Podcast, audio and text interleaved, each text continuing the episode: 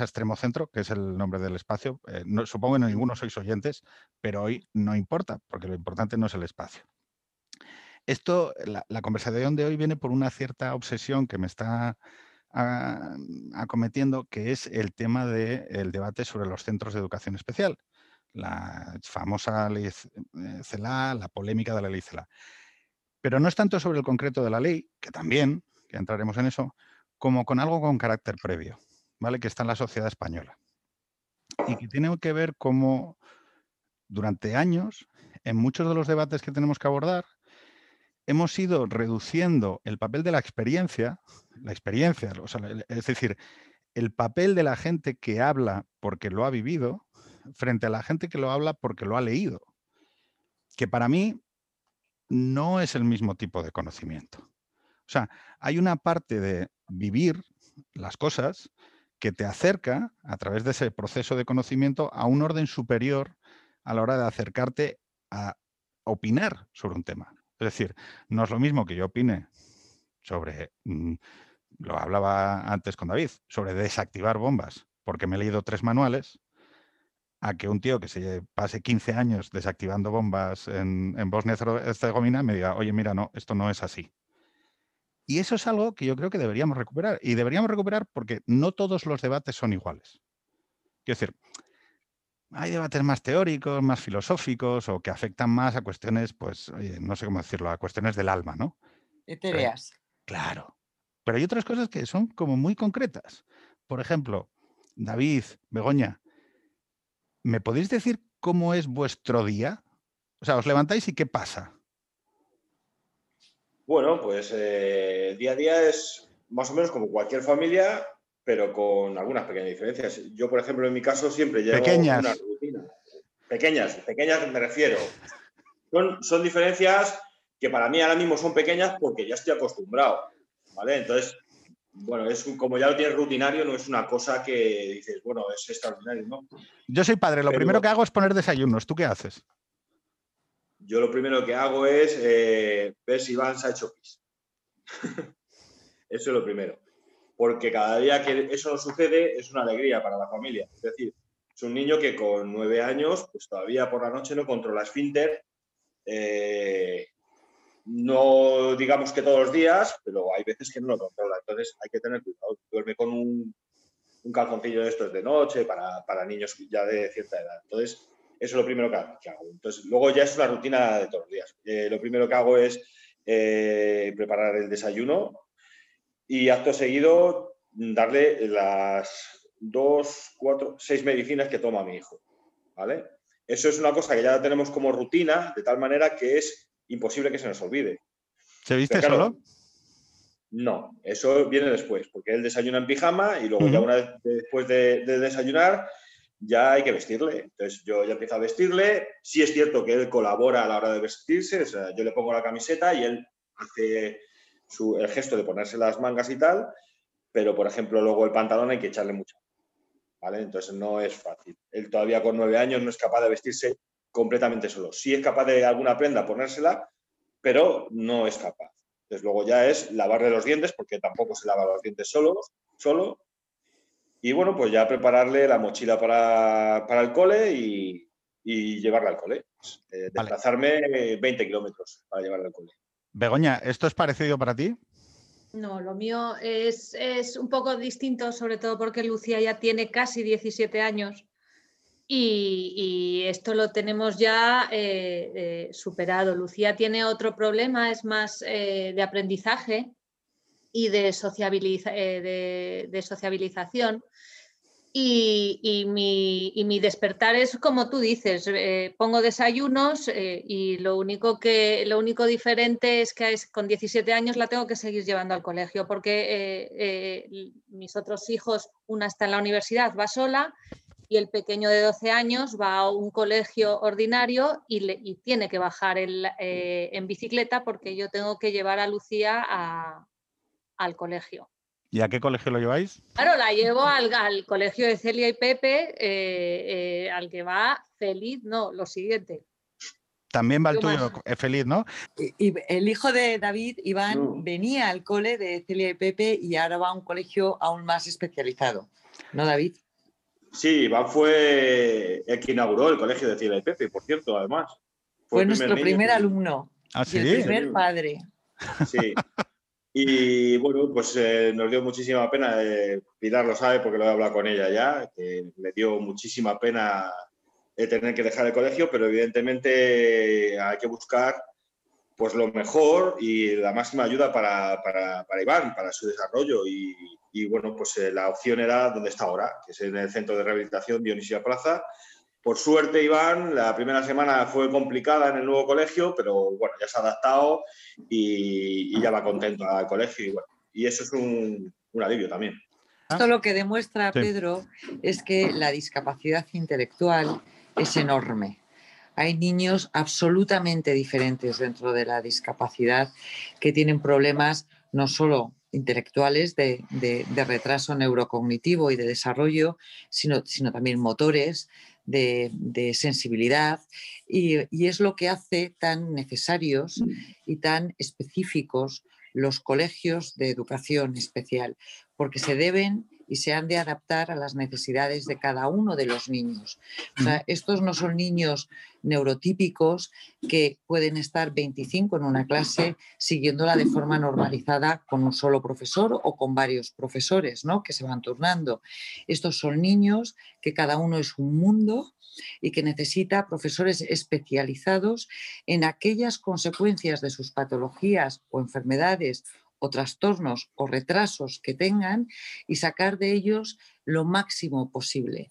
Por eso yo creo que muchos padres consideramos que esta ley CELA, que pretende vaciar los colegios de educación especial y llevar, en el caso de la hija de, de Begoña y de mi hijo, a nuestros hijos a educación especial, y en el caso del hijo de Iván, mantenerle en un centro específico, ¿verdad? Con menos recursos, porque se vacían los recursos, porque habrá menos niños y buscarán la manera de irles integrando, que es una barbaridad, porque no se van a integrar. Eh, eh, por eso tantos miles de padres estamos en contra. Sí, pero Pilar, yo es que hay una cosa que impugno de lo que has dicho, el inicio, que es eh, esta milonga de que no pueden estar. No, claro que pueden estar, pueden estar peor. No sé si me explico. Ah, no, no.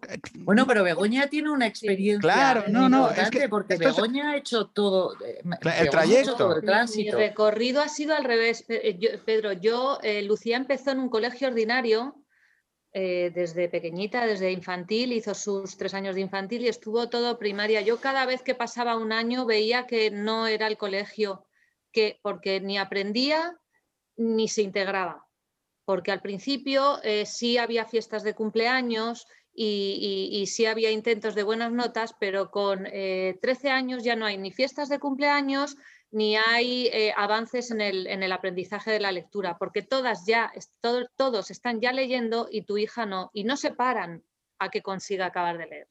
Entonces llega un momento que te ves fuera de cualquier colegio ordinario porque es una falacia, es mentira no existe la integración como la llaman y, como, la, y como la, venden, y menos es que es imposible. Fíjate, yo hay una cosa aquí que, eh, antes lo, que me quería detener un poquito más en esto, ¿no? Es, vosotros sois padres, tenéis una experiencia directa en esto. Begoña porque ha hecho el tránsito. David porque dentro del tránsito ha ido escogiendo opciones. Y Pilar seguro que piensa, David ha querido lo mejor para su hijo y Begoña ha querido lo mejor para, la suya. Nadie está sospechando de que esté alguien tomando decisiones por una justificación ulterior.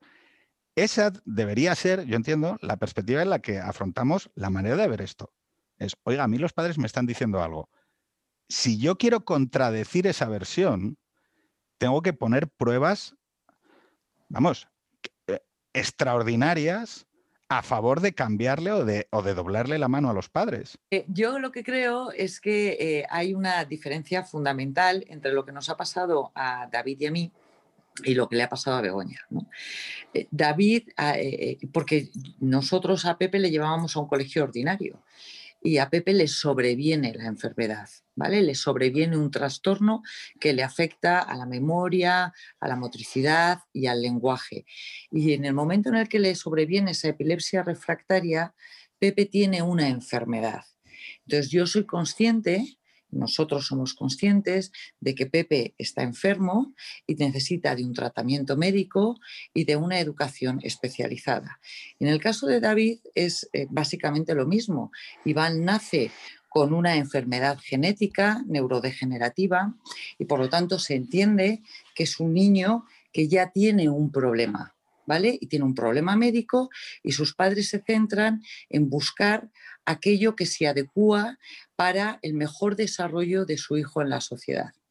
El problema de Begoña es el problema de la mayoría de los niños que están en tierra de nadie en España, que son esos niños que no tienen un eh, diagnóstico claro que no tienen un diagnóstico claro desde el principio, que son madres que les observan, que ven que los niños no se desarrollan igual que sus compañeros, pero que venga, va, que lo intentan, que para que vayan todos los hermanos juntos, no sé si es el caso no de Begoña, pero bueno, esto es en general. todo, sí, sí que, que, venga, que lo vamos a intentar, que son muy pequeños, que no pasa nada, que ya crecerán, que esto seguro que no es nada, que qué tontería, que qué madre más exagerada, broncas en el matrimonio. claro, hay niños que tardan más en hablar, en el tal, bronca en el matrimonio, tú eres una exagerada, tú no sé qué, eh, tal, has tenido dos, parece mentira, que es esto que te estoy contando es la conversación normal.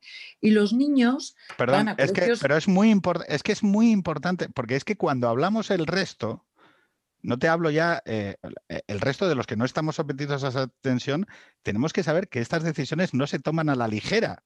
No, sé si me explico. Eh, sigue, perdona, Pilar, que te he interrumpido. Claro, entonces los niños van creciendo van acudiendo a estos colegios eh, ordinarios. Luego hablamos de las consecuencias de ir a un colegio ordinario con, con problemas de aprendizaje ¿no? serios. Y, y, llega un momento en el que el gap es tan grande entre el resto de los compañeros y nuestros hijos, que es cuando dices, bueno, no puede ser, porque nuestros hijos, aunque nosotros no lo creamos, están sufriendo y se están sintiendo discriminados y están viviendo el bullying. Y eso no te lo cuentan los profesores bueno, había una experiencia, había una experiencia que contaba eh, David, que me explicó antes. Claro, mis hijos me pueden explicar. compañeros. Pilar, perdón porque ha habido un problema de conexión y, te está fallando el wifi. Sí. No sé, no sé qué ha pasado, pero se te todo esto lo quitamos después, ¿eh? sin problema. Yo voy hablando con David. Eh, una de las cosas que me ha explicado David y que me explicó antes eh, fue que, claro, que cuando tú tienes problemas de, comunicación, porque la persona, eh, el, niño, no tiene capacidad para, para, explicarte lo que le está pasando, tu vocación de protegerle y de garantizar que no esté en una situación en la que esté alguien aprovechándose de esa vulnerabilidad o victimizándolo, claro, es algo perfectamente comprensible. Es más, es que no sé a quién no se le puede ocurrir que el asunto de cuando todos sabemos cómo es la infancia y la juventud respecto de la diferencia, vamos, sea una persona con sobrepeso o alguien con gafas o alguien que sea mínimamente torpe, no te hablo de la adolescencia con los pechos, el atractivo físico o la, o la de la, de la juventud actual. Bueno, pues una persona que tiene que pasear por silla de ruedas por un centro, sufrir esas miradas o simplemente ser objeto de esto huele a esto huele a curro, esto huele a aquí, uy, aquí no vas, aquí no van a estar los guays. Aquí no van a estar los guays, la gente guay de la clase. Oye, que yo, que yo he sido adolescente. Me lo tienen que explicar, de verdad. O sea, lo tenemos que explicar, David. No, tal cual, eh, tal cual lo estás diciendo, es así. Yo, en, mi caso, es lo que hablé contigo antes, es, una situación un poco angustiosa, te angustia mucho el, tema de decir, joder, ¿estará mi hijo bien? Eh, el que nuestro hijo vaya a un sitio y, estemos tranquilos diciendo, bueno, está siete o seis, cinco, las horas que sea en ese colegio, sabemos que está bien cuidado, eso es un alivio para nosotros. Es decir, yo ahora, David no va, o sea, perdón, David no, Iván no va al colegio de CLPP, pero cuando iba al colegio de CLPP, yo dejaba a mi hijo a las nueve y cuarto de la mañana en el colegio y mi mujer iba a recogerle y estábamos eh, no tranquilos. Lo siguiente, porque sabíamos que estaba en las mejores manos posibles, porque si pasaba cualquier cosa inmediatamente se nos iba a avisar, porque si había algún problema con el niño, de que no se nos iba a comunicar, como ha sido el caso. Eh, Iván no sigue en el colegio de CLPP porque no, no le pueden dar lo que él realmente necesita, que es más terapia de, rehabilitación tema escolar, ¿vale? Entonces, eh, ahora está en un centro específico, más especializado en rehabilitación. Y sí es cierto que aunque le dejamos tranquilos, no estamos ahora mismo, yo particularmente y mi mujer igual, Virginia, no tenemos esas, aunque estamos tranquilos porque sabemos que está bien, no tienes esa sensación de tranquilidad como cuando iba al colegio de CLIP. Es decir, mm, es vital para, para nosotros el tener información veraz sobre lo que le pasa al niño. Porque Iván no nos puede contar su día. Iván viene a casa y, y, se pone muy contento, nos da besos, papá, mamá, es lo poco que dice, pero él no me puede contar, papá, me ha pegado tal niño, o papá, hoy no he comido las lentejas porque no me gustaban. No puede decirme eso. Entonces, em, mi mujer es, mi mujer es maestra, ¿vale? Y, yo no tengo nada contra el gremio de maestros ni del gremio de maestros de la pública. Y sé que además la, educación tiene la fuerza de seguir convocando a la vocación, ¿vale? Y por lo tanto hay extraordinarios profesionales.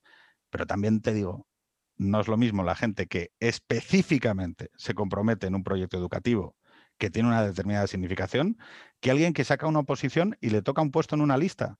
Pero es que, o sea, quiero decir, cualquier persona puede entender esa diferencia. Es decir, Begoña, eh, esto que ha explicado David, que a mí me parece esencial.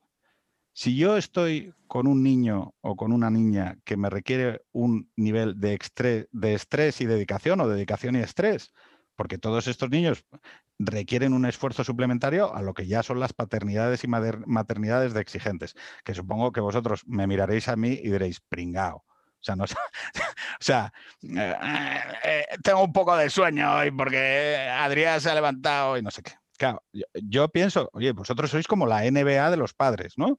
Es decir, sois los padres de alto rendimiento, vamos a decir así. O sea, gente mucho más dedicada que un padre normal. Claro, la posibilidad de descansar la cabeza durante seis, siete, ocho horas, el tiempo en el que dices, mira, lo he dejado en el sitio que mejor puede estar. Y me quedo tranquila. ¿Es así, Begoña?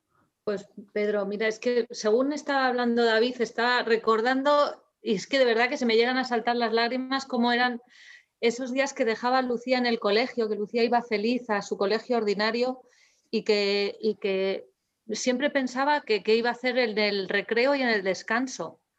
Mm, nunca estaba con nadie, estaba sola.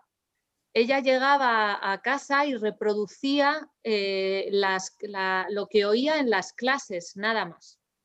No, no, e, e, era como un loro y, ella iba de oyente al colegio y a estar sola. Es eh, para lo único que estaba. Y salía a las 4 de la tarde y nos íbamos a Torrelodones tres horas todos los días a un centro de, para eh, eh, que tuviese su apoyo de logopedia y, de su terapia conductual y, de, las cosas que en el colegio esas ocho horas no tenía. O sea, Lucía estaba 16 horas al día trabajando. Te puedo preguntar una cosa, Pilar otro mecanismo que, me parece como medio básico, ¿no? Es decir, eh, cuando uno como padre eh, sufre una, noticia como esas, ¿no? Supongo que una de las emociones que uno le embarga es la, soledad. Esto me está pasando a mí. No hay una parte esencial que es vivir alrededor de una comunidad educativa que tenga tus mismas circunstancias.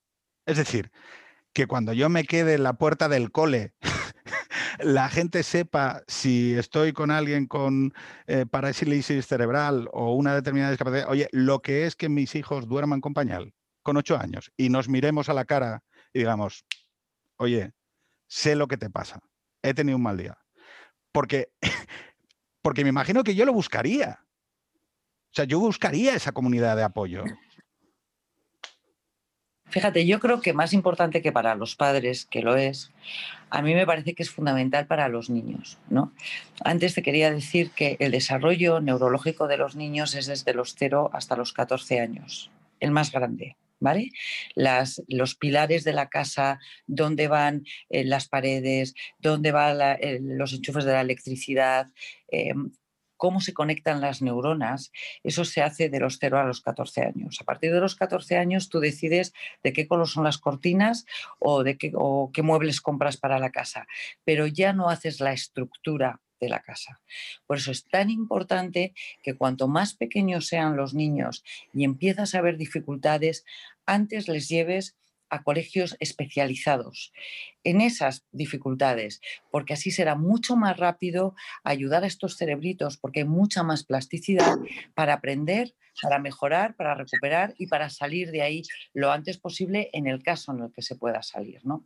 Y este es el enorme problema que tenemos, yo creo, en la sociedad española, que está el estigma de los padres, que no de los hijos, porque estos niños cuando les llevamos a colegios ordinarios, ellos hacen lo que nosotros decimos.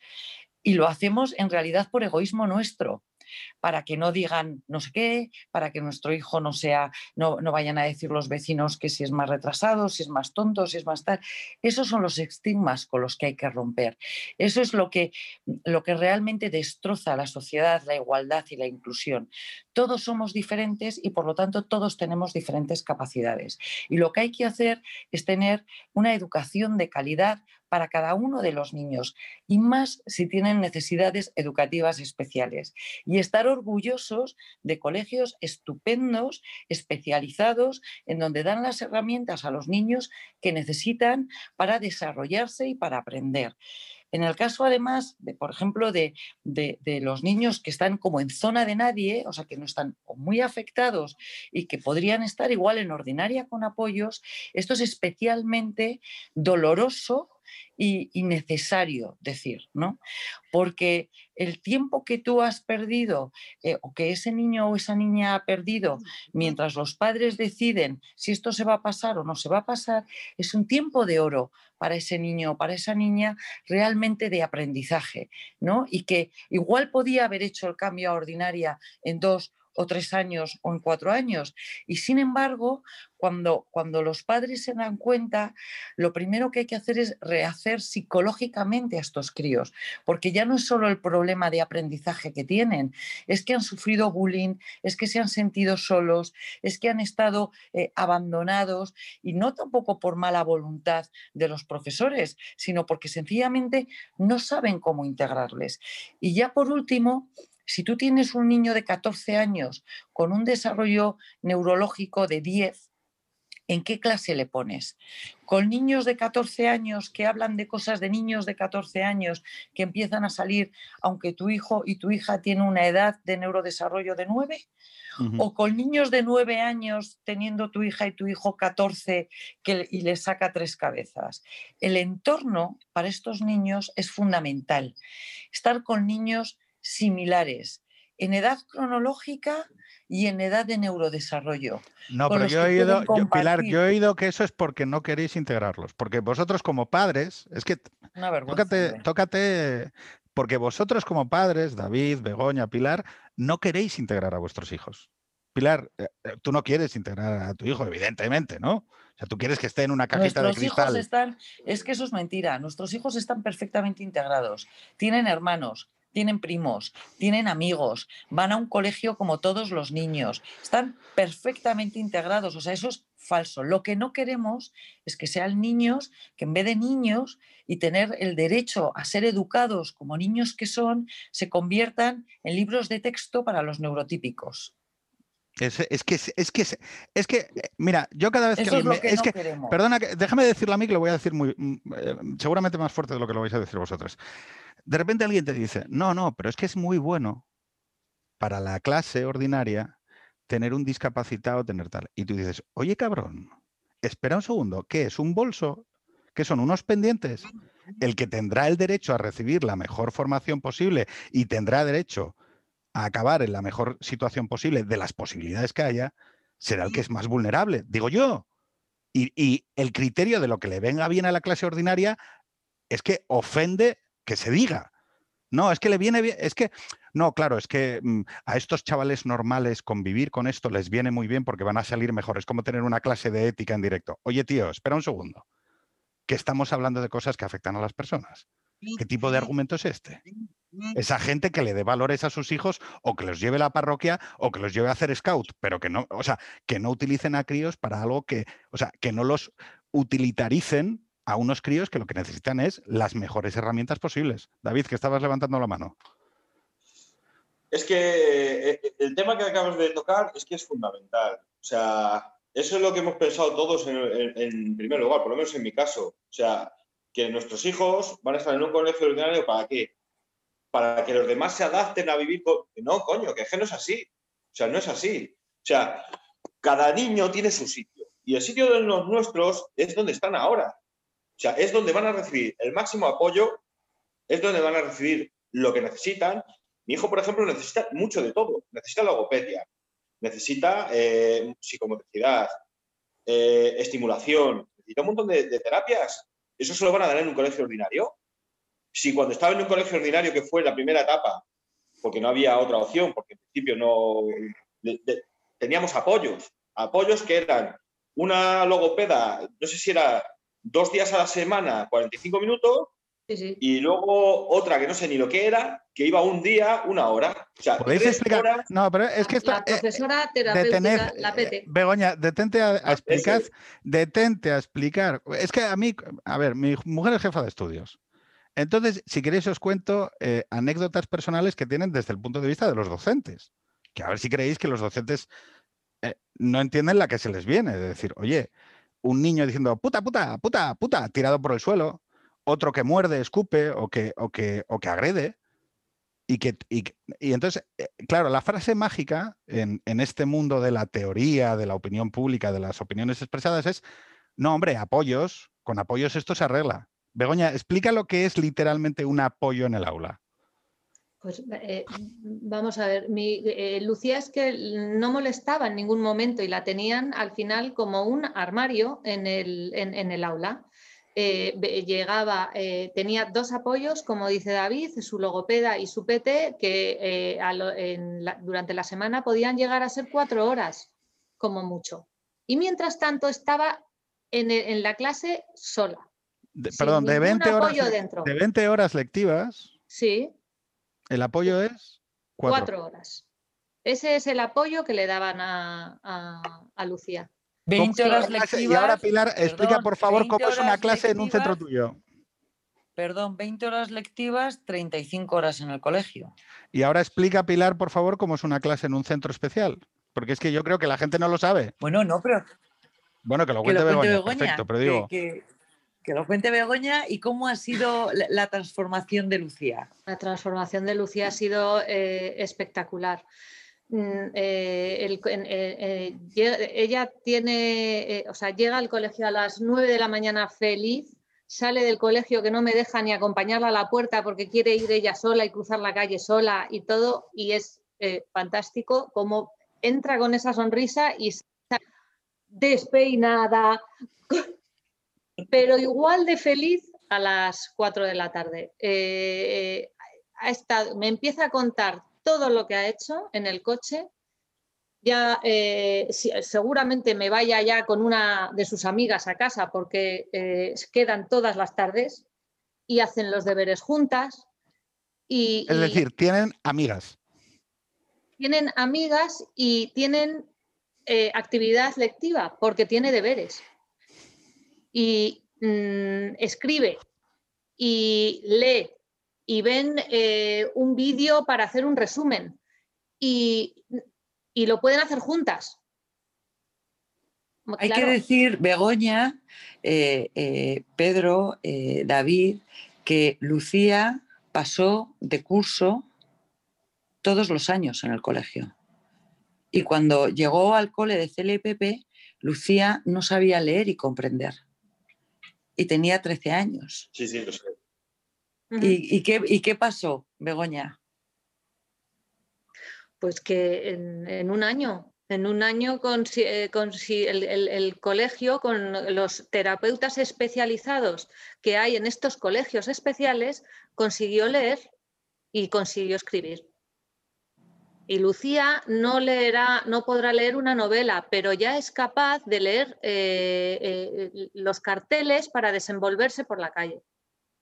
Y antes no lo podía hacer. Cuando vosotros tenéis que andar argumentando y justificando la decisión que tomáis, ¿qué pensáis? Es que, es que yo iba a decir una palabrota. No, pero dila. A mí me, a mí me parece que clama al cielo. Es que, es que me parece ofensivo. A mí, yo soy. Es, que es ofensivo. o sea, pero ¿por qué yo, como padre, que sé perfectamente lo que estoy haciendo, tengo que andar justificándome de algo que sé porque lo he vivido? Oiga, pero, pero ¿por qué tengo yo? O sea, justifíqueme usted la posición, no yo. Vamos a ver, ¿quién, Va a saber, ¿quién va a saber mejor lo que necesita un niño? Yo creo que sus padres, ¿no? Que son los que están continuamente con él. Pero ¿cómo la pregunta puede existir? Pero, pero ¿quién va a tomar la decisión? es una pregunta absurda que no tenía ni que, ni que plantearse en ningún momento. Porque vamos a ver, yo me di cuenta junto con mi mujer que a los 18 meses de tener Iván, las cosas no eran normales. Y la pediatra me decía que eso era normal, que no pasaba nada, que había que esperar. Y si no es por la insistencia que tuvimos nosotros, el niño igual todavía no estaba ni diagnosticado. Entonces fuimos nosotros los que nos movimos por, el tema privado de, medicina cuando descubrimos que, que, Iván tenía una enfermedad genética. ¿Vale? Pero si, es por, la seguridad social, por ejemplo, por la pediatra de la seguridad social, todavía estoy esperando a que me, que me mande a algún sitio. Si no es por mí, porque le insistí hasta la saciedad, de decir, mándame a algún sitio.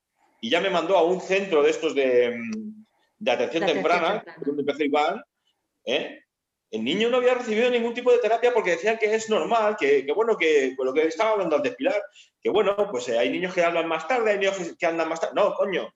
Una cosa es que no sea igual del desarrollo que su hermano y otra cosa es que sea totalmente diferente. O sea, eh, y eso se dan cuenta los padres, eso se da cuenta un pediatra, no se da cuenta un político eh, sentado en una silla. Eso lo sabemos nosotros. Y nosotros sabemos qué es lo que puede necesitar nuestro hijo. Y, mejor que nosotros, o sea, nosotros vamos a, intentar siempre, aunque nos podamos equivocar, de, darle al niño lo, que, lo mejor para él. Pero fíjate, es que tú mismo, es que tú mismo, o sea, es que nadie puede sustituir esa decisión, nadie debe. Es que la decisión moralmente correcta no es, bueno, es que no, es que es que no se debe violentar ese criterio. Porque si sale mal la decisión, nadie te va a ir a, decir, no te preocupes, David, ya me hago cargo yo. Claro. no sé si me explico. O sea, es que esto es muy cachondo. O sea, yo le voy a decir a Begoña, le voy a decir a David, le voy a decir a Pilar a qué colegio tienen que llevar a sus hijos. Pero luego, quien va a recogerlos a las 6 de la tarde, ¿Quién va a pasar con ellos la tarde? ¿Quién los va a cambiar? ¿Quién les va a meter en la bañera? ¿Quién va a pasar la noche con ellos? ¿Quién va a levantarse a las 2 de la mañana? ¿Quién luego al día siguiente va a mirar eh, si el pañal está mojado o no? ¿Quién les va a poner los calcetines, luego el pantalón y luego volver a llevarlo al colegio? No soy yo. No soy yo. Entonces, es tan abrumador que se esté teniendo este debate cuando es tan evidente tan evidente que los padres no están de acuerdo, que los padres que son quienes tienen que tomar ellos la decisión porque nadie la, nadie la debe. No es que nadie la pueda, es que nadie debe tomar una decisión de ese calado por ellos. De la misma manera que a mí llega un padre aquí. Yo, lo que no entiendo es cómo tienen el valor de intentar hacerlo. Llega un padre aquí y me dice, oye, yo quiero mandar a mi hijo a ordinaria.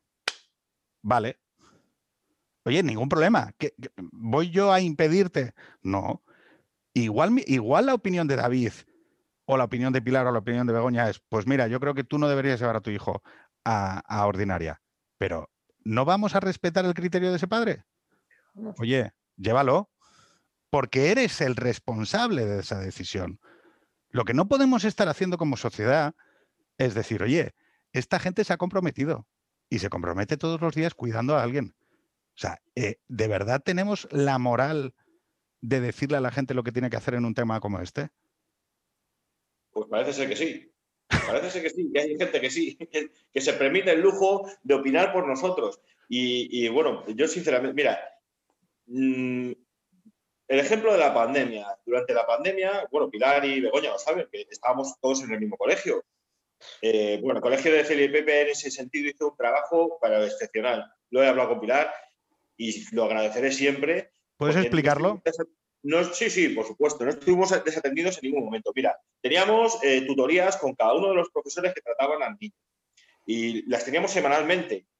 En el caso que necesitáramos cualquier tipo de tal, nos podíamos poner en contacto con ellos en cualquier momento. Nosotros, nuestro día a día, bueno, el día a día de cualquier persona, pues sería levantarse, desayunar, los niños harían algún tipo de deberes y luego pues a jugar a la consola, lo que fuera, ¿no? Nosotros no. Nosotros nos levantábamos por la mañana, desayunábamos. El mayor se ponía a hacer sus deberes. Si necesitaba ayuda, su madre iba con él. Y mientras tanto yo me dedicaba a hacer la parte de motricidad con el niño previas pautas que nos había dado eh, Celia, que era la, profesora de, educación física del colegio, para que el niño eh, pues estuviera, no perdiera. Mejoró Iván en el confinamiento, pero no te puedes ni, imaginar a qué niveles. O sea, fue un cambio radical en atención, en psicomotricidad. Luego Virginia, mi mujer, que es más paciente para el, tema de, los trabajos y tal, pues se ponía con Iván pues, a hacer los trabajos que le mandaban en el colegio y se ponía a hacerlos con él. Él no quería hacerlos, pero había que insistir. Y a base de insistir, él ya lo, eh, lo cogió como rutina y bueno, pues ya en los primeros días protestaba, luego dejó de protestar un poquito y al final ya se sentaba y sabía que esa media hora, 45 minutos tenía que estar ahí. Yo, a mí, amigos míos me decían, joder, macho, es que no sé qué hacer con los niños. Pues yo lo que decía es que lo que yo no sé es cuándo voy a tener yo tiempo para hacer yo algo. Pilar, una cosa que yo quiero... Yo leía por las noches para relajarme un poquito y mi mujer igual, pero leía cuatro páginas porque a las cuatro páginas ya se me cerraban los ojos y me quedaba pinchado. Tal cual. Pilar, yo quería que me comentaras una cosa eh, muy concreta que tiene que ver con eh, estos se sacan de la manga una reforma que no está consensuada con los padres, que son los que... El actor con quien hay que hablar son los padres, nadie más. Ni las asociaciones, ni siquiera los partidos, son los padres. Partiendo de eso, tú cuando montáis la fundación y cuando montáis este centro educativo es porque tienes una experiencia en un sitio que es en Estados Unidos, donde ves que el menú de opciones y la agilidad a la hora de abordar determinadas cuestiones le saca muchos cuerpos a España. Yo lo que te preguntaría es, no hay manera de no hay, eh, explicándome todo el relato, no hay manera de sacar una reforma. Oye, tú quieres identificarte como alguien que está preocupado por este tema de la educación especial. Quieres sacar una reforma que beneficie a los padres, a los niños, a los tal. Oye, perfecto, me parece bien, ojalá que es que no hay muchas cosas que hacer antes de meterse en este fregado. No, dime qué cinco cosas, qué cuatro cosas se podrían hacer. Bueno, no lo sé, pero, pero, pero, pero, claro que hay cosas que mejorar. Lo primero es que se cogen aviones para irse a cualquier sitio menos a donde tienen que ir. Entonces yo llevaría a, una eh, eh, representación del Congreso de los Diputados o del Gobierno a, a la ciudad de Nueva York y que vean cómo son los colegios públicos de educación especial del Distrito 75 de la ciudad de Nueva York, en donde, por cierto, está la sede de Naciones Unidas en donde muchos hijos de la gente que trabaja en Naciones Unidas van a colegios de educación especial. Pero es más, te diré que solo hay dos países de la OCDE que no tienen educación especial. Portugal, que la ha quitado hace tres años, y los padres están creando colegios como, como, como cooperativas porque están horrorizados. Y el otro país es Italia. En el resto de Europa, en Estados Unidos, por supuesto en Canadá, en América Latina, eh, en todos los sitios, en Israel, en Asia, existen colegios especializados. Y luego tienes puentes flexibles para ir introduciendo a los niños en la educación ordinaria según va pudiendo o a centros de formación o incluso a universidades, cuando tienen el nivel, porque ya hay grados especiales universitarios en un montón de universidades. O sea, en Estados Unidos ya no hay una sola Ivy League eh, University, las top de Estados Unidos, que no tengan grados específicos para personas con discapacidad intelectual. Es decir, tú tienes todo un camino que recorrer hasta que llegues a la verdadera inclusión, que ha de ser la social y la laboral.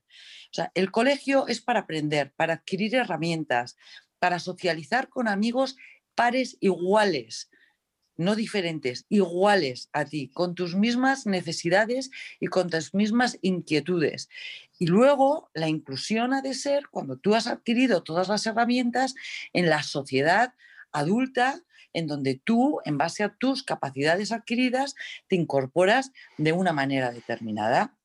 Y esto es el sentido común. Desde Finlandia hasta eh, España, Estados Unidos, Francia, Alemania, el Reino Unido. O sea, estamos hablando de personas, no estamos hablando de juguetes.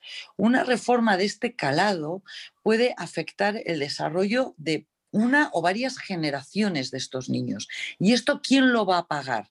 O sea, en Portugal, ¿quién va a pagar el retraso de estos niños cuando tengan que dar marcha atrás como dieron marcha atrás en Finlandia? ¿Esto quién lo paga? No, no, eh, os van a pedir disculpas cuando pase. Levantará alguien el teléfono y dirá, oye, uy, oye, perdonar, es que, mm, eh, lo siento, es que nos equivocamos. Claro, eh, yo esto que decías tú del tema de la cifra de universitarios, hay muchas cosas que tocar en este tema en España.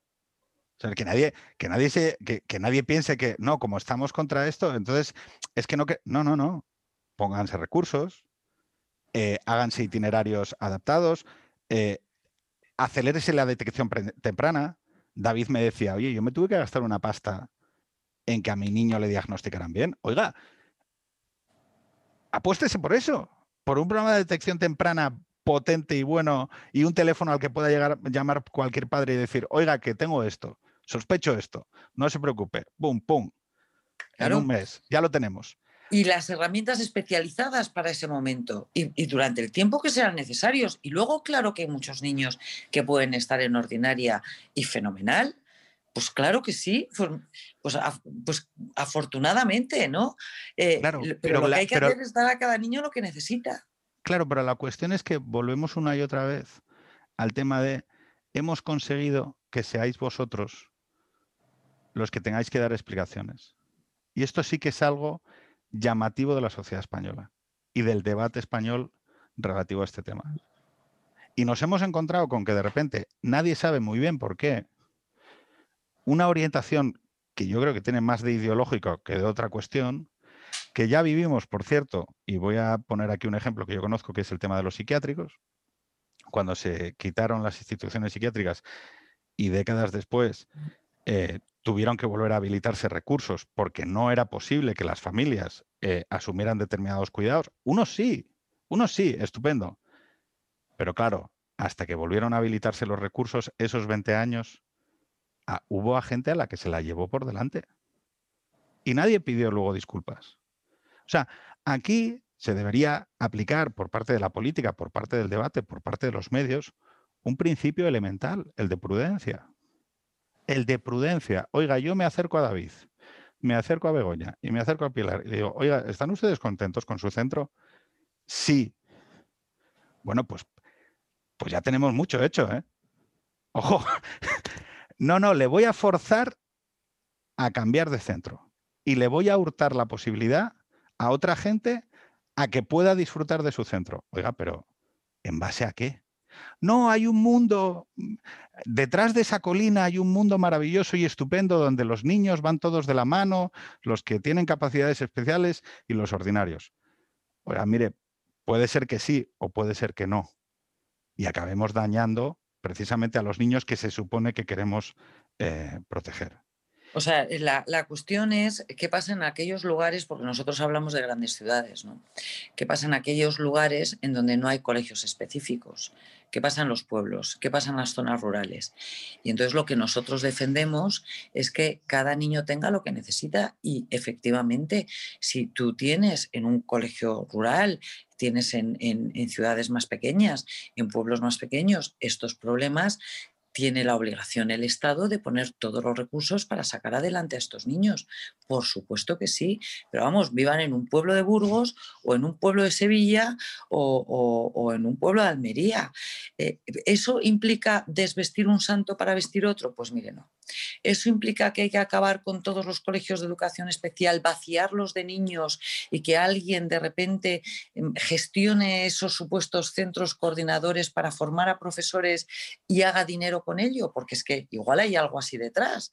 Porque claro, es una cosa tan sorprendente que, no pasa en ningún sitio del mundo que, te hace pensar ya cualquier cosa, ¿no? Claro, porque de repente con estos apoyos, ¿cuánta gente va a haber que contratar? ¿7.000? Claro, eh, ¿Y quién los forma? Entonces, en vez de decir, vamos allí donde hacen falta, vamos a poner los profesionales que hacen falta y vamos a dejar lo que funciona, es no, acabamos con lo que funciona y ya veremos esto. No, sé lo que pensáis, Begoña y, David. Bueno, yo sí sé lo que pienso, ¿eh? pero o sea, creo que lo puedo incluso decir más. Eh, cuando hay estos grandes movimientos transformadores, eh, es como, bueno, aquí hay alguien con un interés claro que lo está promoviendo, porque si no es por parte de los padres, y no, o sea, sin ningún padre de los que yo me he cruzado, y he hablado con ocho, he hablado con ocho padres para esta conversación, que no sois vosotros. Unos no podían, otros mm, les resultaba, no querían estar, o sea, he hablado con ocho padres. ¿Cuántos creéis que me han dicho que están de acuerdo con la decisión? Pues ninguno. Cero. Vamos, por descontado. Pero, y por una razón, ¿eh? porque hay, quizá hay alguno que dice, no, bueno, yo a mí puedo, puedo mandar a mi hijo a ordinaria, pero incluso ese te dice, jamás, jamás le diría a otro padre a dónde tiene que llevar a su hijo. Fíjate qué cosa más básica. Es que es de cajón. Esto habrá sido el mismo comité de expertos que ha, gestionado la pandemia. que no existe, David, que no existe. Por eso. Por eso, lo digo. Ahora, nadie a bordo. Nadie a bordo. Oye, una pregunta. y ahora ya, esto ya eh, es el cierre porque ya llevamos una hora hablando y no quiero que tenéis responsabilidades. David tiene que ir a trabajar. Eh, Begoña, Pilar, tendréis que, atender a Trabajar también. Trabajar y atender a vuestras familias. Que, Yo hacer deberes. Ahora me toca deberes, Pilar. Oye, eh, Ahora ya no sobre el objeto, sino sobre la, forma. No es el huevo, sino el fuero, ¿no? ¿Alguien os ha preguntado, como padres, ¿ha habido algún proceso deliberativo? Porque antes hablábamos del papel del Parlamento y de los políticos. ¿Alguien os ha llevado y ha dicho, oye, padres, que tenéis esta situación? Eh, decirme, os, convocamos durante dos años, os convocamos durante un año a contar vuestras experiencias. ¿Ha habido algún proceso deliberativo en el que hayáis podido participar? Yo no. Yo, vamos, yo, yo, creo que tampoco. Y pues, oye, en este pequeño y modesto espacio, pidiéndole a la gente que lo escuche, que lo replique y que le diga a la gente lo que estáis diciendo vosotros como padres. Vosotros, vuestra opinión sincera sobre esta ley, David. ¿Qué soy yo? Sí. A ver, eh, mi opinión es que es un, desastre, un desastre total. Un desastre que va a joder, hablando mal, no a, cualquiera, sino a unos niños que realmente necesitan un tipo de educación que no le van a poder dar en un colegio ordinario, por mucho que no lo quieran vender. Habrá niños, como bien ha dicho Pilar, que quizá se puedan adaptar por sus circunstancias con algún apoyo a, trabajar en un, en colegio ordinario. Pero como en el caso de mi hijo, mi hijo necesita estar donde está. Y si no está ahí, tendrá que estar en un colegio como el de Celia Pepe, que reciba sus terapias individualizadas, sus terapias colectivas, porque es importante la socialización con otros niños, como bien ha dicho Pilar anteriormente. Y eso, la, eh, la, sociabilizar en un colegio ordinario, pues si tienes la suerte de dar una clase como estuvo Iván en un principio, que la verdad es que eh, Iván es un niño muy cariñoso y se hace querer. Bueno, eh, la hija de, o la hija de, Begoña, quería a Iván, va una barbaridad, y Pepe igual. O sea, de hecho, fíjate si es cariñoso que la clase donde iba Iván se llamaba la clase de los koalas y era por él, porque siempre estaba dando abrazos. Los koalas. por eso te digo, entonces tuvo suerte en ese sentido, pero, pero conozco casos en los que no ha sido así. Eh, el niño, eh, no es el caso del mío, pero yo conozco casos de niños que han estado yendo a colegios ordinarios y de ser niños muy alegres, con una sonrisa en la boca todo el día, han pasado a ser niños tristes, sin sonrisa, y eso te parte el alma. Como padre te parte el alma. Para mí lo importante es, como os he dicho antes, es saber que mi hijo está en un sitio, está feliz y está bien atendido. Eso es fundamental. Ya no fundamental, es lo único, lo prioritario para mí. ¿Vale? Porque es que es, eh, eh, es el día a día de él. O sea, es como cuando tú vas a trabajar, si vas a trabajar en un sitio en el que estás a disgusto, acabas con depresión. ¿Qué mejor hay que ir a un trabajo, ir contento, alegre y saber que vas a hacer lo que quieres hacer, que estás a gusto? Pues esto para un niño y de estas características es todavía primordial. Por eso considero que esta ley, no voy a decir que tiene buena intención, porque creo que no tiene buena intención, sinceramente, es un, vamos, un descalabro total, va a ser un descalabro total con Guayas. Porque es lo que estamos hablando, se van a quitar recursos necesarios para una cierta educación para poner un parche en otro. Y eso no puede ser así. No puede ser así, porque es que esto, los profesionales que se dedican a la educación especial, son vocacionales. Vocacionales, son personas que han elegido, han elegido estudiar eso concretamente, para dedicar su vida profesional a personas que les hace falta, porque no pueden hacerlo de otra manera.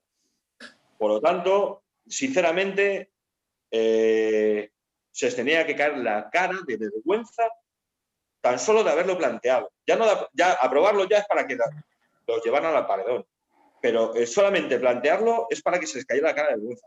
Pero claro, esto se habla desde una poltrona en la que cobras un pastizal, en el que te importa tres cojones la, opinión de los padres, que son los que realmente deben de opinar, ¿eh? son los que realmente deben de opinar, y bueno, pues ya está, hacemos esto porque nos aburrimos y bueno, pues estos niños, porque si van bien, bien, y si no van bien, no, no, queréis, es que no queréis, tú no quieres a tu hijo bien.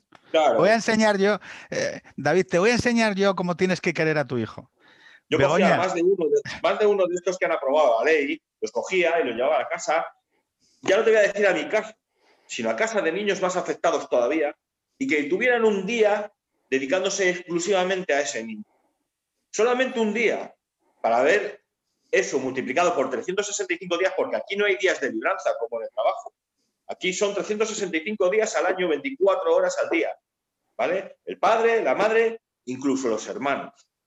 ¿Vale? Porque mi hijo mayor tiene 12 años, pero tenías que ver cómo cuida a su hermano. O sea, eh, es una cosa extraordinaria. O sea, se me salta hasta las lágrimas de, pensar la calidad humana que tiene mi hijo. A mí me está como el mío, los hijos de Begoña y María, la hija de, Pilar. Exactamente igual. Y eso es lo que a mí me indigna eh, eh, eh, de, todo este, de todo este Que no había cosas donde tocar, que han tenido que ir a tocar a esto, que es que manda narices, manda narices. Pero en fin. Begoña, un, segundo porque me gustaría que hablaras de un tema que, mm, aparte del tema de la ley, sobre una perspectiva que no hemos abordado que es cuando no estés. Es que es lo que es, es que es lo que te iba a decir. Yo quería, quería aclarar que, porque David se ha emocionado y le, agradezco la sinceridad, pero yo creo que hablemos de esto, porque yo tengo amigos que tienen. Cuando tú hablas de una fundación o de un espacio o de un sitio donde sabes que hay una comunidad que te protege, para padres como vosotros, en donde vosotros tenéis que pensar el, el día que no estéis y qué le va a pasar al crío. ¿Me lo puedes explicar? Es, con lo que te levantas y te acuestas todos los días, Pedro. Yo lo único que quiero es saber qué va a pasar con mi hija Lucía. Y yo sé que en un colegio especial tiene una oportunidad para poder hacer algo el día de mañana. Si yo no le doy esa oportunidad, yo no sé qué es lo que va a acabar haciendo estos señores eh, eh, eh, piensan en una ley que es un despropósito, que no se ponen en los zapatos de la gente a la que quieren organizarle la vida y que yo solo les pido que piensen en el futuro de nuestros hijos, porque nosotros ya lo hacemos todos los días, pero que tengan un minuto para intentar ponerse un día. en el futuro de nuestros hijos, que es una vergüenza. Mira, a colación de lo que está diciendo, de lo que está diciendo Begoña, eh, a mí hay una cosa, bueno, os va a parecer a lo mejor una, una, tontería, ¿no? Pero a mí me da miedo hasta ponerme malo. Claro. Pero no ponerme malo porque yo me pueda pasar, me pueda pasar algo. A mí eso no me da miedo. Lo que me da miedo es que me pase algo y no poder ocuparme de Iván. O sea, eso es pánico lo que a mí me da. O sea, eh, el hecho de que a mí me pueda pasar algo, por eso, con el tema del coronavirus, hombre, nadie está libre de poder cogerlo, ¿no? Pero desde luego no será porque no tomo medidas de precaución que no te puedes ni imaginar. Precisamente por eso, por el pánico que tengo a, poder enfermar y, a faltar. claro, y a lo mejor eh, estar una semana, en el peor de los casos o el mejor de los casos, ingresado. ¿Y quién está atendiendo a mi hijo? Está mi mujer, pero claro, mi mujer tiene, tenemos otro hijo y hay que llevar a uno, hay que llevar a otro. O sea, es, es un, eso es agonizante. O sea, si tú te rompes un tobillo un día jugando una pachanga de fútbol, ¿qué pasa? Pues muy sencillo. Yo, mira, has dado en el clavo. En junio del año pasado, jugando al frontón, me torcí el tobillo y me hice un esquince que se me puso el pie como una bota. ¿Vale? Pues si yo no falté a trabajar en ningún momento, ni falté a mi seguridad en ningún momento. Fui al fisioterapeuta a que me reventara el pie, pero, pero no falté a, ninguna de esas. Eh, hablando de lo del boxeo, hace una semana y media, eh, dando un golpe, me hice daño en el, dedo gordo de la mano izquierda. Hay que vendarse la mano, ¿eh? Hay que vendarse la mano bien, David, que, que trabajamos con las manos. Vendada y todo. Tres vueltas en la muñeca, tres en los nudillos. sí. Y, lo que te digo, no podía ni mover el, dedo. Yo no he faltado ni al trabajo, no he faltado a llevar a mi hijo al colegio todos los días, eh, porque yo, por ejemplo, ahora eh, por las tardes, en vez de ir mi mujer a buscar a Iván, mi mujer va a buscar al, mayor y va mi suegro a buscar a... Yo, cuando libro, entre semana, le digo a mi suegro, no vayas a buscarle que quiero ir yo. O sea, es, es una obligación que la tienes ya tan metida adentro que si no la haces es como si te faltara algo. Yo me imagino que os pasará a vosotros igual. O sea, es ya obsesivo, al llegar a ser obsesivo. Y lo que dice Begoña, el día de mañana también angustia. ¿Sabes lo que pasa? Que, que yo también he escuchado mucho, he tenido bueno, pues, reuniones con mucha gente, he hablado con Pilar, con, con, Mariana, la directora del colegio, infinidad de personas. Y si he aprendido algo, también es cierto, es que quiero, eh, hay que vivir el día a día. Yo no puedo mirar a largo plazo para Iván, porque si miro a largo plazo para Iván, quizá voy a vivir deprimido toda mi vida. Y eso no es lo que quiero para mi hijo, porque eh, mi hijo necesita que yo esté feliz. Entonces, si yo estoy feliz, él será feliz. Si yo soy un amargado y un, y un pringao, pues mi hijo lo va, lo va a sufrir. Entonces, nosotros no queremos eso para él. Por eso nosotros vivimos, como digo yo, el día a día. No planeamos a largo plazo. Y vivimos el día a día y cada logro que consigue Iván lo celebramos como si hubiéramos ganado la Champions. Así, tal cual como te lo digo. Cada día tiene su afán. Efectivamente, eh, cada pequeño logro es un gran triunfo. Es así de claro. Y esta ley no ha venido a hacerte sentir mejor. No, esta ley, aparte de hacernos sentir peor, lo que ha hecho es hacernos sentir que vamos a bajar a segunda división o incluso a preferente. ¿Sabes? Entonces eso es el problema. Eh, espero que alguien les haga recapacitar y consideren que esta es una ley absurda, que es una ley que no va a llevar a ningún lado, nada más que al fracaso de muchas personas y muchos niños que necesitan la educación especial y que de esta manera no se va a conseguir. Se va a conseguir pues, criar eh, muebles y lo que no queremos nosotros como padres de niños eh, con necesidades especiales es tener muebles. Queremos niños que puedan llegar a ser autónomos, que puedan desarrollar su capacidad hasta que él diga, ya, hasta aquí he llegado. No hasta que ellos nos digan, hasta aquí llega tu hijo. No, no, ¿qué cojones? Mi hijo va a llegar hasta donde él quiera llegar o hasta donde él pueda llegar, no donde tú digas que puede llegar. Mi hijo eh, desarrollará sus capacidades en función de lo que podamos permitirle hacer. Si tú me lo cortas, mi hijo evidentemente no, se va, no va a avanzar. Y eso es lo que van a conseguir con este tipo de ley. Y eso es lo que no tenemos que consentir. Era lo que comentábamos antes que decía Pilar. No, bueno, es que no, no, si los niños pueden, claro que, hombre, pueden estar en una en un aula ordinaria, ¿no? Tú los, aparcas, tú los aparcas allí y dices, no, mira, ves, está, está, y además no, está integrado. Claro, está, entre ellos. Mira, estar está. Eh, Pilar, eh, reflexiones finales. Bueno, aparte de agradecerte, aparte de agradecerte, que te lo digo ya, esta conversación y la conversación que he tenido antes con Laura porque, porque bueno, te cambia mucho la perspectiva sobre las cosas. Em, me parece esencial que levantéis la voz, ya lo estáis haciendo, os estáis organizando y me gustaría que hicieras una reflexión final para esta gente, nos escucha gente de 20, 25 años que necesita causas y esta puede ser una causa. Oye, tienes 20 años, esto no te va, porque nunca has pasado ni cerca de una familia con tal, pero involúcrate con esto. No dejemos a estas familias solas. Te lo han contado David, te lo ha contado Begoña, te lo ha contado Pilar, te lo va a decir ahora Pilar otra vez. Métete en esto, involúcrate en esto, ayúdalos. Pilar, dinos. Yo te diría que, la ley es un, es un despropósito y es... Eh, eh, el fondo es indecente, ¿no? Esto de querer unificar a, los niños sin importar qué es cada niño y cómo es cada niño, a mí me parece que tiene un fondo eh, indecente, ¿no? O sea, yo estoy segura de que hay pedagogos muy bien intencionados que, que, trabajan en la Autónoma y en la Universidad de Salamanca y que, que es probable que cobren muy bien por unos informes extraordinarios, pero no saben lo que es la discapacidad intelectual.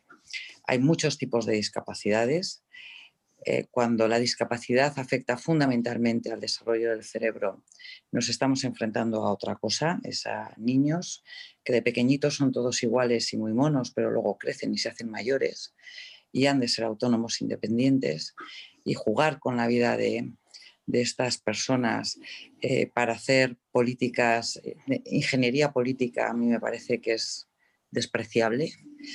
Y, yo diría que una sociedad verdaderamente progresista e inclusiva es aquella que es capaz de entender que somos todos diferentes, que es capaz de respetar la diferencia y que es capaz de luchar por los derechos de los más vulnerables. Los más vulnerables cuando tienen tres años, cuando tienen nueve, cuando tienen 17 y cuando tienen 35. Y que la mejor manera de, ayudar es abrir los ojos y ver, y ver que todos somos diferentes y que tenemos que ayudarnos a convivir en una sociedad que realmente incluye al diferente. Y para eso cada uno necesita unas herramientas. Y, que esto es muy serio, que, no es una broma, que, que, lo piensen muy bien antes de, antes de hablar que, no es ninguna broma. Y cada padre sabe lo que necesita a su hijo. Y habrá padres, desde luego, encantados y, niños que funcionan fenomenal en ordinaria, y ahí tiene que estar el Estado y la pública y los recursos para ayudar. Y hay otros niños que tienen que estar en la especial y ahí tienen que estar los padres eh, eh, y los recursos para ayudar y para hacer eh, caminos entre ambas modalidades y hacer una sociedad mejor. Eso es lo que yo diría. Pues respetando estas últimas intervenciones, agradeceros que hayáis sido tan sinceros. Creo que es muy necesario, es muy necesario. Vuelvo a, hablarle a esa gente que está necesitada de defender causas moralmente correctas y que aquí hay un lado correcto de la historia. Y hay un lado correcto de la historia que es posicionarse con los padres, posicionarse con las personas que más se juegan en la decisión, que más interés tienen en defender los derechos, las posibilidades de, progreso, la posibilidad de, alcanzar la felicidad de sus hijos, no hay nadie, nadie, salvo por una causa justificadísima, que pueda sustituir la decisión de los padres en este tema. Así que nada más. Eh, muchas gracias a los tres. Un beso muy fuerte a vuestros hijos, un beso muy fuerte a los hermanos de esos hijos, un beso muy fuerte a vuestras parejas y mucho ánimo, que como dice David, eh, aquí no hay libranzas. Gracias. Un abrazo muy fuerte. Hasta luego. Adiós, David. Oye, mm, cuéntame, ¿cómo se llama tu hijo? Se llama Aldo. Se llama Aldo. qué edad tiene? Pues hace siete años, tiene siete años, de hecho los cumplió el lunes pasado. Siete años, bueno, felicidades y feliz cumpleaños a Aldo. Oye, una pregunta, eh, estamos grabando contigo en diferido porque el resto de padres de la fundación van a grabar un poquito más tarde. Em, la cuestión es que eh, Pilar me había dicho eh, bueno, que, me explicaras un poco cómo había sido tu historia, porque tú además eres, si no me equivoco, madre soltera. ¿Qué implicaciones tiene a la hora de cuidar a un niño con necesidades especiales? Pues significa que yo he tenido que dejar, yo soy piloto de helicóptero y he tenido que dejar de volar y he tenido que dedicarle pues todo ese tiempo a mi niño. Encantada, o sea, a ver si me entiendo, no, no, no me siento mal, pero sí que es cierto pues que he cambiado unos sueños por otros. Quería ser piloto de helicóptero, lo fui, pero también quería ser mamá y ahora estoy ejerciendo de mamá. Una pregunta, em, ¿a ti te gustaba montar, eh, eh, o sea, eh, ser piloto de helicóptero te gustaba? ¿Cuántos años dedicaste a ser piloto de helicóptero? 12 años. 12 años y has hecho esa renuncia para cuidar a alguien. Sí, para cuidar a mi hijo, porque al final cuando quise ser madre también adquirí una responsabilidad con él. Y además, dadas las circunstancias de Aldo, pues ha requerido una especial atención, que de otra manera me, hubiese organizado de otra manera y hubiese intentado compaginar, pero bueno, en estas circunstancias es difícil. Vale, y entonces cuando estamos hablando, por ejemplo, cuando se produce un debate eh, como el que se está produciendo últimamente, te lo pregunto porque veo que tienes muy buen humor y demás, pero a mí hay algo que me incomoda del, debate público que estamos teniendo sobre esta reforma de los colegios de educación especial, em, que es que haya tanta gente sin esa experiencia que tú tienes, si la experiencia es un grado de conocimiento, es un camino de conocimiento que nos permite alcanzar un conocimiento de, orden superior, porque lo que yo pueda conocer por la teoría sobre el cuidado de estos niños, sobre las demandas que tienen, sobre las necesidades o renuncias que hay que hacer en la vida para comprometerse con el cuidado de esos niños, yo lo puedo leer. Puedo leer un, un, artículo de prensa o un libro, o puedo fiarme de lo que dice un determinado portavoz o en una tertulia de radio. Pero siempre será diferente a lo que tú conoces por otra vía. Mira, yo eh, eh, exactamente, yo creo que a quienes nos tienen que preguntar es a los padres y madres, porque a veces tengo la sensación de que todo el mundo opina de este tema, pero los que, a ver, que yo no, no considero que sepa la que más sabe del mundo, pero yo tengo mi experiencia, sé lo que quiero para mi hijo, quiero que sea independiente, quiero que sea autónomo en la mayor medida posible, que es el máximo de, de sus posibilidades. Y si y si eh, todo el mundo opina, pero no me dejan a mí decidir qué es lo que creo que es mejor para él y que además está surtiendo efecto porque Aldo va avanzando muy bien, pues, eh, pues estamos mal. ¿Crees que es moralmente correcto? Es decir, yo consulto con el neurólogo, con el psicólogo que la atiende. ¿Crees que es moralmente correcto que una sociedad que eh, tiene que plantear el debate de cómo se atiende educativamente a estos, a estos niños no ponga la centralidad de la decisión en lo que queréis los padres, que se supone que sois, sois quienes habéis tomado la decisión de cuidar y sois quienes en principio tenéis la mayor preocupación porque esos niños tengan el mejor cuidado posible. A ver, a mí me parece que como un padre, y además la experiencia me lo ha dicho, como los padres que tenemos niños con dificultades, porque si neurotípicos hay infinidad, ya con dificultades neuronales o otro tipo de dificultades, ya no te cuento. Entonces, los padres que estamos implicados con nuestros hijos, que somos el 99,9%, los conocemos, pues eso, la expresión de como si hubiésemos parido se queda corta, porque estás pendiente hasta del más mínimo detalle. Entonces, eh, somos los que aglutinamos toda la información de profesores, de neurólogos, de, bueno, todo tipo de especialistas. Y entonces yo creo que somos los más capacitados para decidir cuál cuál es la mejor educación para ellos. Evidentemente, eh, personas en condiciones normales. Yo entiendo que habrá casos en los que no, pero lo normal y la generalidad es que mejor que nosotros no conoce nadie a nuestros padres. Yo guío a mis médicos. Obviamente, ellos me hacen preguntas, pero soy yo la que da las respuestas. Y ellos me guían en lo que es la medicación, en las pautas, en cómo seguir. Pero yo les tengo que contar cómo evoluciona. Soy yo la que está todos los días con mi hijo, soy yo la que va sacando toda la información y que la transmite. Entonces, como yo, no hay nadie que le conozca. Yo es que hay, hay un argumento añadido a esto que no es ya una cuestión de quién está más capacitado para tomar una decisión de carácter técnico. Porque yo la técnica, la técnica llega hasta un sitio. Técnicamente se pueden hacer muchas cosas, sino que tiene que ver con el, con el, con quién tiene que tomar la decisión, pero con carácter moral en la, en la sociedad. Es decir, oiga, vamos a ver, espera un momento. Porque tú, por ejemplo, tienes que pensar en ámbitos más amplios. Eh, quizá la persona que está opinando o, expresando una opinión eh, no piensa, bueno, eh, un aspecto que los padres que tenéis estos niños sí que tenéis que afrontar, la muerte. El que no estéis, el que no estéis, cuando vosotros, o sea, vosotros que os preocupáis mucho más allá del fragmento concreto del debate que se está teniendo en el momento, eh, tenéis opiniones que muchas veces están mm, influenciadas por una perspectiva de carácter integral sobre el niño. Es decir, oye, no, durante todo el ciclo de vida de, esta persona, de este individuo, ¿qué es lo mejor para él? Porque tú, por ejemplo, habrás tenido que pensar, cuando yo no esté o cuando yo no sea capaz de cuidar a mi hijo, ¿quién lo va a cuidar? Mira, yo, esa, ese es uno de los de, de mis obsesiones. Yo sé que mientras yo esté, a mi hijo no le va a faltar de nada, porque yo haré lo que tenga que hacer. Es que me moveré cielo y tierra como lo he hecho hasta ahora.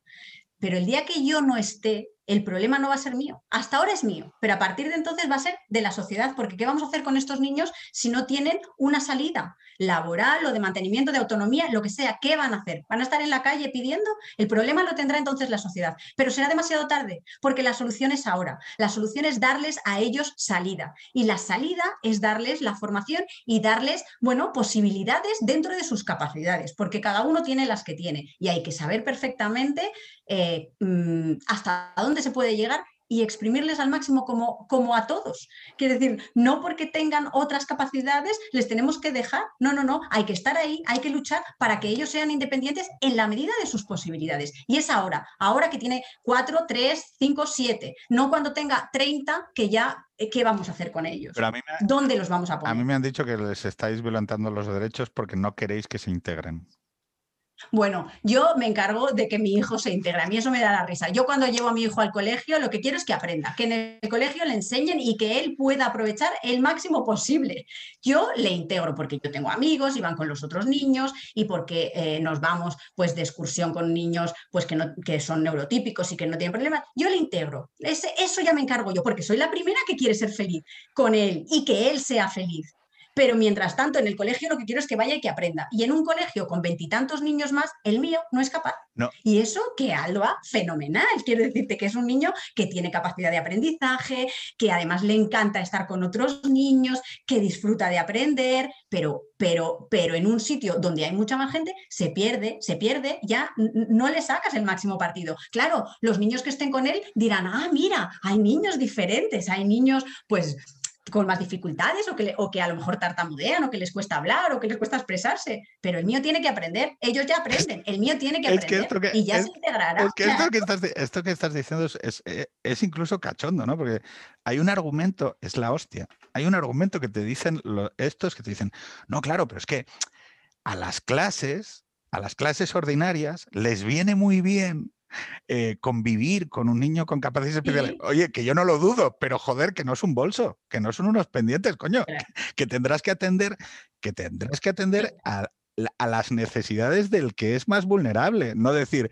bueno, no, estos niños ordinarios, bueno, es que van a salir mejores personas. Oiga, mire, mm, no, eso no lo hagan con mi hijo. Quiero decir, o sea, no le digo que no sea un objetivo a buscar pero, pero no, no perjudiquen las posibilidades, no perjudiquen las posibilidades, no perjudiquen lo que yo percibo como una utilización de mi hijo para, para, un, para un objetivo que no le viene bien a mi hijo. Porque esta es otra. Bueno, que no le el Exactamente. Partido, claro. Que es eh, el tema de, no, es que, eh, es que se les podría integrar en clases ordinarias. No, hijo, no, no me lo argumente por ahí que se les podría... No, porque además sabes lo que van a hacer, lo que hacen ahora. Ahora, ¿qué es lo que...? O sea, yo a, Aldo me dijeron que en, el equipo de valoración que lo meterían en un, que, lo, que podría, que está indicado para un cole ordinario y le sacarían unas horas. Entonces sería, mira, ese es el niño que le sacan unas horas porque no es capaz de eso más, que eso también es importante para su propia confianza y para su propio aprendizaje y para su propia evolución. Es que hay que valorar todo lo que ocurre hay que valorarlo y hay que tenerlo en cuenta, porque estos niños para aprender necesitan tener confianza, necesitan no verse señalados, necesitan estar felices allí donde estén, que todo eso les da pues eh, la posibilidad de dedicarse solo en a, aprender, no a qué es lo que dice aquel o lo que deja de decir el otro. Y además hay que tener en cuenta, muchos de estos niños sufren bullying. Te voy a contar, eh, vamos, Aldo afortunadamente no lo ha sufrido, pero con tres años, tres, bueno, sí, con tres años, fue a un cole ordinario. Y, al final del curso me dijeron, tiene que, tiene que, yo le repetir, no me dijeron repetir, tiene una retención, una retención. Bueno, hay que las palabras, ¿no? repetir. en mi época era repetir. Y les dije, ¿por qué? No, Claro, exactamente. Entonces em, me dijeron, no, es que no ha evolucionado igual que el resto de los niños, su juego es, es menos evolucionado, con lo cual le dejan aparte. Eso en un niño de tres años. Imagínate lo que ocurre a medida que van avanzando. Y yo dije, esto no es el sitio para él. Por, primero, porque que me digan esto significa que no le han dedicado el tiempo suficiente, porque si con tres años no son capaces de integrar a un niño, apaga y vámonos. Eso para empezar. Bueno, esto pasa mucho. Mi, mujer es. Y seguro que lo, hicieron, lo intentaron, pero no tenían más conocimiento. Mi mujer es jefa de estudios en un, mm. colegio. Y bueno, ya te cuenta, las diferencias que en un principio son, pueden ser más o menos salvables en un, en un, eh, en un colegio público, en un en ordinario, que ha, y, que ha tenido diferentes experiencias en donde, ya te lo dice, bueno, se, se puede hacer con algunos, con otros, mm, pues es, cada vez eh, es, cada, es incrementalmente más difícil. Y luego hay una fase ya absolutamente eh, inabrazable, que es el tema de la secundaria. Es decir, en los, en los institutos, por ejemplo, eh, ella, mm, te, te, puedo contar una anécdota de un, de un niño que iba acompañado por su abuelo a las excursiones y durante la primaria, más o menos, la cosa iba, pero en secundaria los, los, los, niños de secundaria ya daban de espalda al, abuelo y al niño. Que en primaria todavía aceptaban el juego con el abuelo y con tal, pero en el momento en que llegó la secundaria ya no, es que ya, oye, mira, ni con abuelo, que dices no. Y entonces, claro, yo mm, siempre me planteo, ¿es tan difícil de entender que te preocupe el bienestar emocional, cognitivo y personal de tu hijo y que por lo tanto garantices las mejores condiciones de seguridad emocionales y de aprendizaje y que por lo tanto la opción moralmente correcta es respetar mi voluntad. Nada más. O sea, si no te pido... Es, fundamental. Eso es fundamental. Ellos tienen que estar, tienen que tener el entorno ideal y perfecto para sacar el máximo aprovechamiento. Y de hecho es fundamental que esto cuanto antes, porque todo eso que les va dejando de, pequeños les va dejando huella y les va imposibilitando y poniendo más trabas a medida de futuro. Entonces, cuando uno, se, uno detecta que un niño tiene dificultades, hay que poner las medidas inmediatamente. Piensa que yo, esto que te he contado, vivía en, Sabadell y me vine a, Madrid porque mm, vi que había un cole, el cole de Celia y Pepe, eh, que me ofrecía una educación particular para mi niño. Y ahora ya no estamos allí. Y no estamos allí porque durante dos años ha recibido las terapias y ha recibido el entorno, la felicidad, el estar en un sitio en el que él ha podido aprovechar al máximo y no solamente ir a su ritmo, sino incluso reatrapar, porque él tenía como una diferencia con respecto a los niños de su edad de dos años. Y hemos salido del cole de Serie Pepe, estamos en un cole ordinario. Es verdad que es un cole ordinario muy particular, porque es un cole donde todos los niños tienen sus dificultades y tienen sus cositas, pero, pero, pero está en un cole ordinario. ¿Pero por qué? Porque hemos puesto las medidas desde el principio, o sea, en el minuto cero, yo, mi obsesión ha sido terapias, ayuda, eh, integración y aprendizaje, en todo eso, y cada una donde se podía y donde había lo que yo consideraba que eran los mejores expertos, y hemos evolucionado, y hasta hoy nos está yendo bien. Quiero decir, él ha pasado de un colegio ordinario en el que en tercero me decían, con tres años me decían que tenía que repetir, a irse a un cole de educación especial en el que junto con los profesionales, tanto terapeutas como del cole, ha evolucionado muy favorablemente y ahora estamos en un cole ordinario muy particular. En, eh, la clase de Aldo hay cinco niños y, estamos avanzando. no sé hasta dónde, pero hasta el máximo. Es lo único que te puedo decir. Pero fíjate, hasta el máximo. es que, claro, yo te escucho a ti y, yo conozco el gremio de los maestros. Y, oye, yo no tengo nada en contra de los maestros, pero pienso, oye, yo no es por nada, pero más vinculada a la educación de su hijo que Laura, eh, me parece difícil que alguien, por mucha oposición que saque, lo, haga. No, pero que no lo digo, que, que, igual hay excepciones, pero no, no es la sensación que tengo. La sensación que tengo es he dado tantas vueltas, tantas vueltas buscando el mejor sitio para mi niño, porque antes de irme a Cataluña estuve viviendo en un pueblo de Ávila, que es donde nació Aldo, ¿sabes lo que te digo? Y ahí fue cuando le diagnosticaron epilepsia y un poquito de retraso madurativo, no sé qué, y entonces ahí ya me empecé a, a mover, me fui a Cataluña, obviamente buscando trabajos para poder seguir trabajando yo también, pero allí pensé, tendrá más posibilidades, tampoco, me volví, me vine a Madrid al cole de Celia y Pepe y ahora seguimos aquí, quiero decirte, y todo buscando el mejor sitio para mí. ¿Y qué te parece que en el debate público... Em, yo te, lo pregunto sinceramente, de corazón, o sea, sin, sin imposturas. Cuando escuchas a la gente hablar de algo que desconocen, o sea, cuando una persona que ha sacrificado tantas cosas como tú y que ha hecho tantos gestos por, por la educación de su hijo como tú, eh, ¿tú, qué, ¿Tú qué piensas cuando, cuando oyes a la gente hablar y decir, ah, a decir pavadas y no, es que esto es porque no quieren integrarlos? Bueno, yo creo, a ver, yo parto de la base que la gente es buena y que, y que, y que lo hacen de buena fe. Quiero pensar eso, ¿no? Porque al final, pero eh, porque creo que es un discurso que vende, pero es que luego la realidad es otra.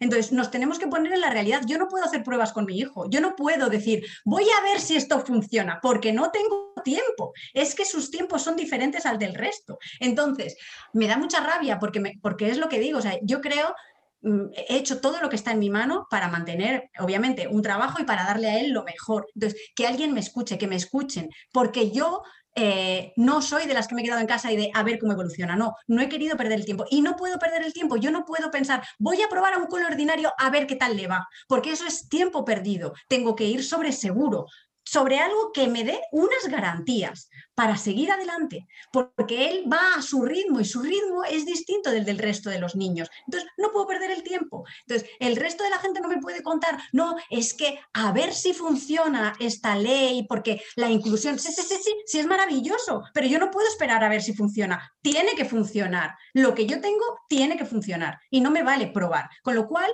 eh, no, ya está. Si tú tuvieras que hacer... no, no, fíjate, es que además yo creo que esto te va a gustar, ¿no? Imagínate que tú fueras presidenta de España, ¿vale? Y dijeras, oye, voy a hacer una norma porque quiero, y además, como dices tú, porque, porque confiando en la buena fe de la gente. Oye, quiero darle mejores oportunidades a, este tema de la, de la igualdad en la infancia y demás. ¿No se te ocurren tres reformas que podrías hacer de pruebas de diagnóstico, itinerarios, eh, mm, aumentar el menú de opciones, probar diferentes... Eh, o sea, todo esto que has tenido que buscar tú, que la administración te hubiera ayudado a hacer o que hubiera eh, incrementado los recursos, ¿no sería más fácil defender? O sea, si no, quiero decir, ¿no, habría, ¿no sería más fácil sacar una norma o algo o, una, o un programa de apoyo que os pusieran las cosas más fáciles y no meteros en esta guerra con lo que vosotros queréis. Claro.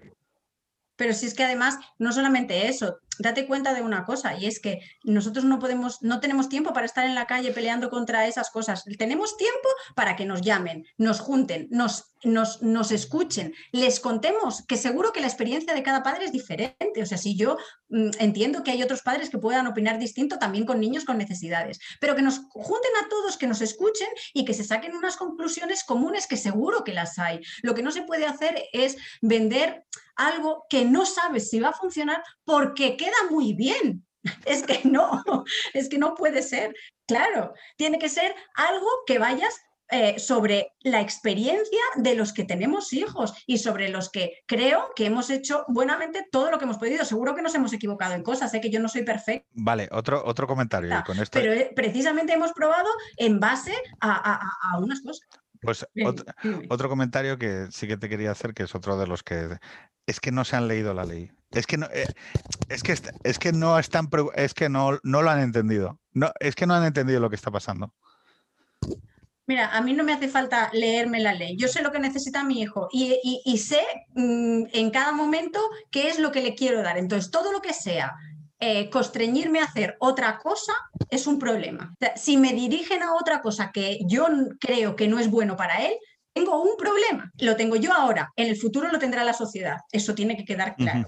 No, pero bueno, independientemente de que en el futuro lo tuviera o no la sociedad, vuelvo a repetir, es que el hecho de violentar, para que a mí me digan, Laura, para que a mí me digan que como sociedad no te tenemos que hacer caso en algo que afecta a la educación de tu hijo, me tienen que dejar muy claro, me tienen que dejar muy claro por qué no estamos respetando tu voluntad. Es decir, me tienen que poner una prueba fehaciente. Claro, tiene que justificarlo. o sea, el, principio, el principio es al revés. Es, oye, el principio, o sea, la actuación moral correcta en este asunto es haz caso a los padres. Y si los quieres contradecir, si los quieres contradecir, me tienes que dar pruebas sólidas y fehacientes, no teorías, pruebas.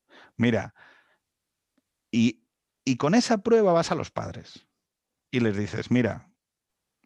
Pero si es que con esa prueba diríamos todos que sí. a ver si creen que nosotros queremos que nuestros niños estén separados. Si es que si a mí me dicen, este es el camino y yo te garantizo, voy para allí, pero vamos, así como los burros.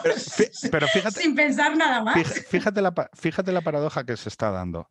La paradoja que se está dando es que al final sois vosotros los que tenéis que argumentar. Cuando debería ser al revés. Los que deberían aportar pruebas extraordinarias de que tienen razón no es el padre. Yo el padre lo que me diga va a misa. Oye, tú me Laura, tú me dices que tú eh, prefieres ir a un colegio de tal y yo asumo que no hay nadie por encima de ti que vaya a tomar mejor la decisión, punto. Porque eres la persona que está más vinculada. ¿A quién le va a interesar más y mejor que tu hijo esté mejor cuidado? ¿A mí? ¿A un ministro? A un periodista, a un, a un tertuliano de, la tele. No, tío, no, eso no va así. O sea, eh, eh, lo que diga Laura eh, es, en principio, va con el principio de realidad, que es que ella tiene que compatibilizar su vida con la decisión que tome. Y eso tiene un, como decisión, como información, como manera de expresar una opinión, tiene un valor cualitativo infinitamente superior a cualquier otro que esté en el proceso de toma de decisión. Es que, ¿sabes cuál es el problema de todo esto? Que parece encima que después de todo, de todo lo que ello conlleva tener un niño con sus dificultades, es que además nos tenemos que justificar por qué hacemos cada cosa que hacemos. Entonces, eh, ya es un agotamiento mental tremendo, pero yo ya no justifico nada, yo tiro. Ah, no, pero si me parece estupendo, si, me parece estupendo, pero que, que, o sea, quiero llevar a tu ánimo el hecho de que, de que, o sea, por eso me incomodaba tanto y por eso llamé a Pilar, porque le dije, oye, es que quiero hablar de esto, porque es que me parece de locos.